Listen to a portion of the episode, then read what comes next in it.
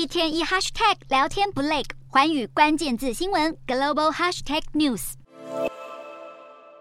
提到全球货币霸主，非美元莫属。数十年来，作为世界储备货币，美元一直拥有至尊地位，并且被广泛用于跨境贸易，尤其是石油等大宗商品。由于价格相对稳定，在经济跟地缘政治不确定性大增的时候，美元也会被当成避险资产。但全球去年通膨狂飙，带动美元飙升，让其他国家货币贬到惨兮兮。再加上部分国家不希望继续再看到美国脸色，纷纷提出去美元计划。其中，将美国视为最大对手的中国态度相当积极。中方正努力在石油贸易当中以人民币取代美元，舍弃自从一九七零年代以来实行的石油美元制度。中国国家主席习近平去年底访问产油大国沙乌地阿拉伯时表示，中国将从中东购买更多石油，并且推动石油跟天然气贸易上用人民币来结算。俄罗斯跟中国也提议要创建一个新的金砖国家储备货币。从去年开始，俄国跟中国就开始商讨这项议题，要结束美元的霸权地位。此外，都与美国交恶的俄罗斯跟伊朗也开始讨论建立一个与黄金挂钩的联合稳定币。受到西方制裁影响的俄伊两国，想要发行波斯湾地区代币，专门用于外贸的境外结算。